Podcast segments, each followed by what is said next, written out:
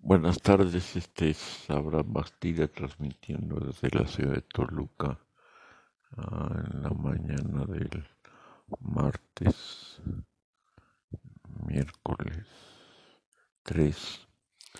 El día de hoy ya anunciaron anoche en la madrugada los, los principales redes de información, las encuestas relacionadas con las elecciones. Mm, creo que no me falló la, la idea central que tenía. Hace algunas horas me habló mi primo, bueno, más bien me, me mandó un mensaje mi primo de Venezuela y me dijo que en política lo que importaban eran las ideologías. entonces me quedé con esa inquietud.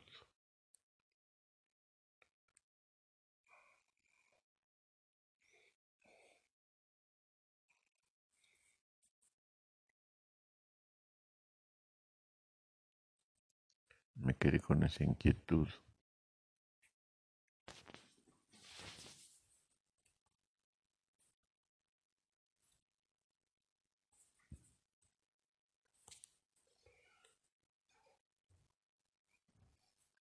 Y me puse a reflexionar acerca de la situación política de México. Y bueno, pues como en eso me dieron las 3 de la mañana, entonces me dio tiempo a escuchar las, los, um, los programas más importantes de encuestas.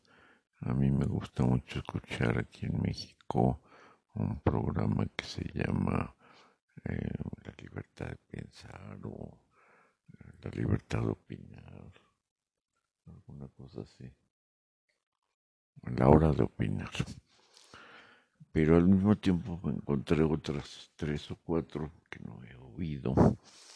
Sin embargo, pues en virtud del insomnio que me ha llegado, pues intuyo que nuestro Señor quiere que yo se lo sea conocer a la brevedad posible. La verdad es que no sé si en el cielo tengan un sistema tan eficiente de comunicación como lo tenemos aquí en, el mundo, sobre todo en México, ¿no? Donde uno se puede comunicar a todos lados, nadie sabe quién lo escucha, pero en fin, eso no es lo importante. Lo importante es la llamada telefónica que me inquietó.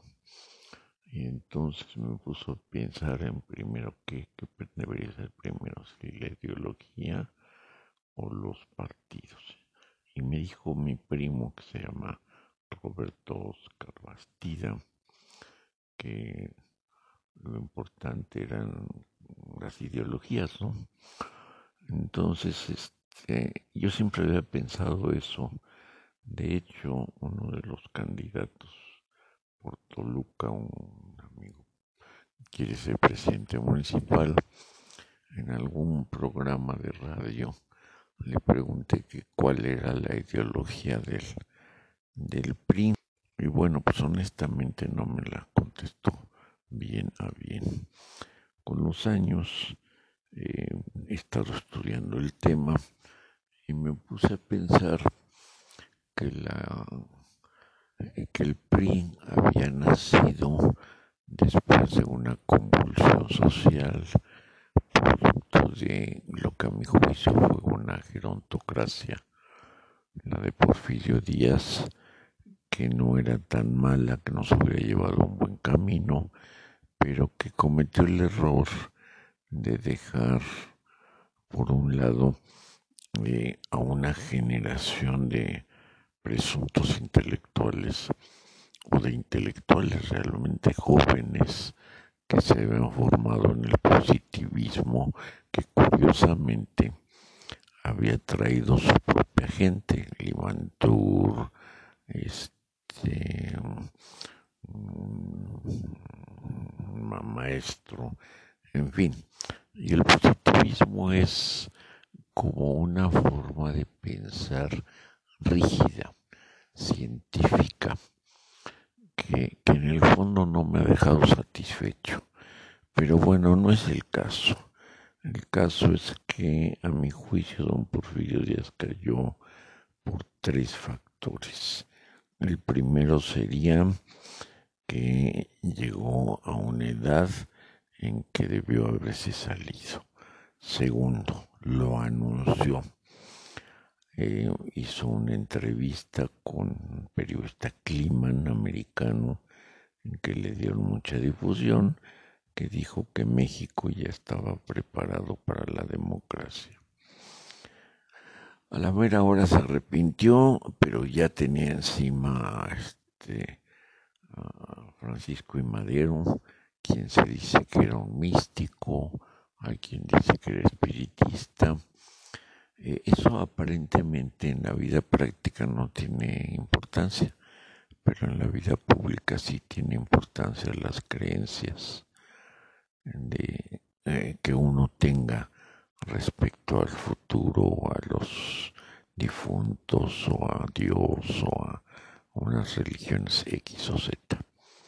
Bueno, entonces eh, Porfirio Díaz no pudo ser detenido porque, pues como siempre, era un idealista, no era un hombre de convicciones, pero además millonario, se había educado en Europa, eh, tenía conocimiento, sabía lo que hacía falta y lo que no hacía falta y al recorrer el país se dio cuenta de que pues había unas diferencias económicas muy importantes. También recordemos que por allá había uno de los libros que se habían escrito en esa fecha, uno de México bárbaro y otro los grandes problemas nacionales y él hace su propio libro que se llama La sucesión presidencial de 1910. Todo eso yo creo que sin querer fue permeando en la sociedad, más la inconformidad social. Bueno, en este contexto se formaron tres grandes bloques. Uno en el centro de la República con vistas al norte, eh, donde la primera y única batalla fue la de Ciudad Juárez, que tomó eh, que tomó este eh, Madero con, con Pascual este, Orozco y un señor que era gobernador de Chihuahua, siendo el padrino político de eh, Pancho Villa. Y obviamente el propio Pancho Villa que representaba, yo creo que la esencia más, más profunda de lo mexicano. Yo creo que él había enraizado bien en la idea entre lo indígena, lo campesino, lo pobre, la injusticia, en fin, debe haber sido un hombre pensante. Cuando entró la revolución no sabía leer, aprendió en la cárcel, pero naturalmente nunca tuvo aspiraciones políticas, pero sí aspiraciones sociales. Era un hombre formado en el corporativismo y en, en algunas en alguna forma de pensar de la gente del norte. Gracias a él se gana esa batalla y Porfirio Díaz que dicen que en ese momento le dolía la muela, pues dijo, miren, a mí me duele la muela y pues yo mejor me voy. Y entonces fue a Europa y el único que lo siguió, bueno, entre otros obviamente, y hasta Veracruz fue Felipe González, el gobernador del Estado de México, que había un hecho un excelente trabajo administrativo, igual que su antecesor Villaza, José Villaza. Pero en fin, después la revolución poco a poco se fue institucionalizando eh, porque los Estados Unidos cometieron un error apoyaron a una gente que no tenía mm, los tamaños para manejar un país como este, que era Venustiano, digo que era Huerta, ¿no? Eh, naturalmente el bloque de gobernadores que patrocinaba Huerta, entre otros el gobernador Maitorena de, de Zacatecas, de Sonora, y algunos más no lo, aceptaron como jefe máximo de la Revolución Mexicana. Él quiso aglutinar a todas las fuerzas revolucionarias en el norte del estado de, en el norte de la República, en Guanajuato, lamentablemente fracasó. Seguramente un hombre también autoritario, pero creo que tuvo un gran acierto eh, creó la Constitución de 1917 que reforma a la misma Constitución liberal de, 1900, de 1857, sin embargo le incorpora algunas ideas que eran ya muy reclamadas por los revolucionarios y apoyado por una serie de intelectuales. De hecho, él manda un proyecto de ley, le llamaron la, la propuesta del primer jefe, y con base en eso se fue discutiendo la constitución. Yo creo que esa constitución fue la que salvó al país. De ahí él también quiere reelegirse. Es como, pues, como el tequila mexicano, quererse reelegir, querer seguirse en el poder, cuando yo esté lleno de dinero, el poder es una especie de, de inyección de coronavirus antiguo que, es muy difícil de erradicar. Usted puede tener 100 años, pero sigue pensando y viviendo en función de la política. Bueno, así se formó el Partido de la Revolución Democrática, que tuvo, a mi juicio, tres épocas.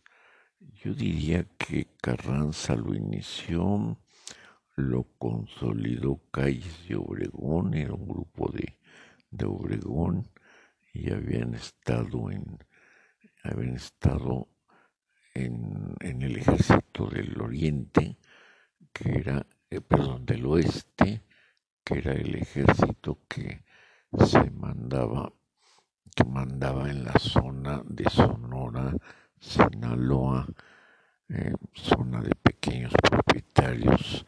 Mm, uno de ellos era maestro de escuela, no me recuerdo si era Calles, creo que era Calles y Obregón, que era campesino, pero no campesino de arado, sino ya una gente con cierta preparación y después en el centro Pancho Villa, que yo creo que Pancho Villa representó el Hollywood mexicano.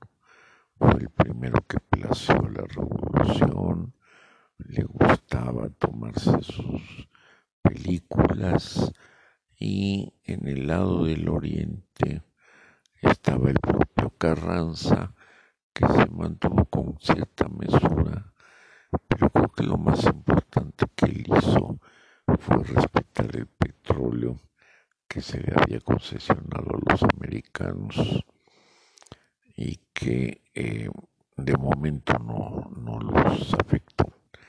Más tarde hay una guerra cristera porque Calles quiere aplicar las leyes de, de reforma y este es un país, o era por lo menos un país profundamente religioso, místico, donde si actualmente tenemos problemas, se las debemos a la falta de, de la influencia moral de las iglesias, me refiero a cualquier iglesia, la católica, las evangélicas, etcétera, etcétera, que nos hubieran dado el sustrato moral para evitar la corrupción, la delincuencia y ciertas conductas que ya sobrepasan, sobrepasan la, dignidad humana y la, la, sacralidad del cuerpo humano. Eh, finalmente llega Cárdenas. Cárdenas es un hombre muy curioso. Habiéndose formado en el ejército, eh, se reúne con un grupo de, intelectuales de izquierda y trata de introducir en México un sistema um, marxista propiamente. No sé hasta qué grado el haber repartido la riqueza, el dinero, eh, en fin, los capitales de haber expropiado cosas. Eh, la ventaja que tuvo Cárdenas es que llegó un momento en que lo atoraron. Y pues lo atoraron dos cosas. Lo atoraron los principios de la Segunda Guerra Mundial y naturalmente la poderosísima influencia que ejercen los americanos en México.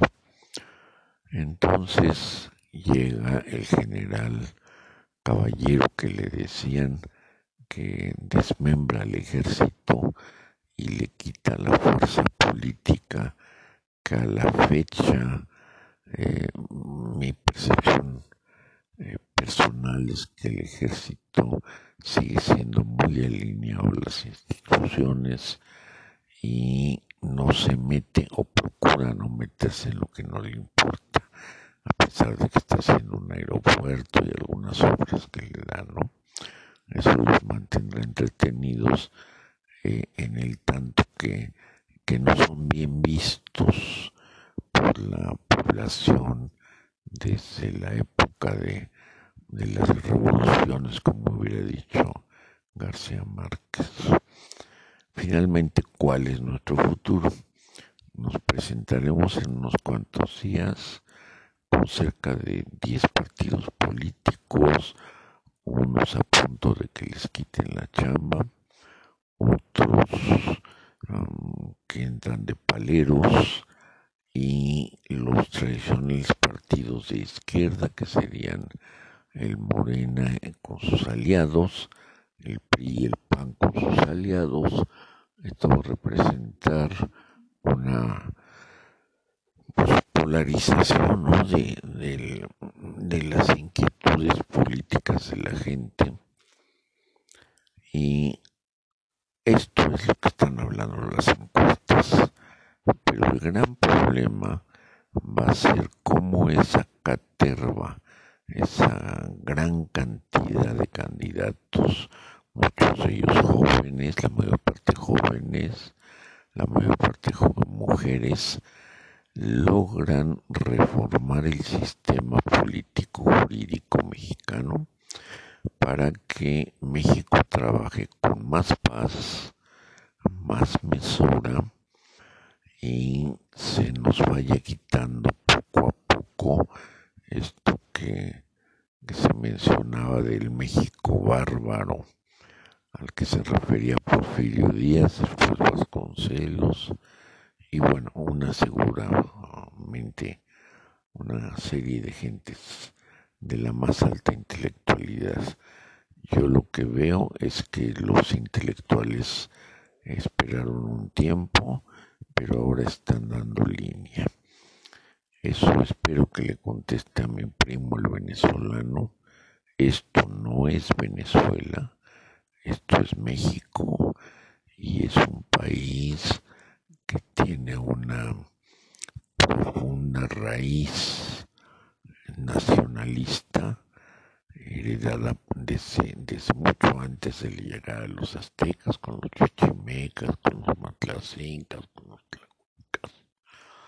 con los otomís, eh, que tienen sus costumbres, eh, que siguen trabajando corporativamente, se, reúnen con una rapidez inmediata, que siguen respetando uh, liderazgos.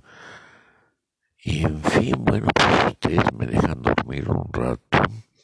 Eh, más tarde seguimos comentando este tema porque nos faltaría analizar el escenario estatal, los escenarios estatales y los escenarios y el gran escenario municipal que ahí sí lo veo bastante, bastante complicado. Es motivo de balaceras,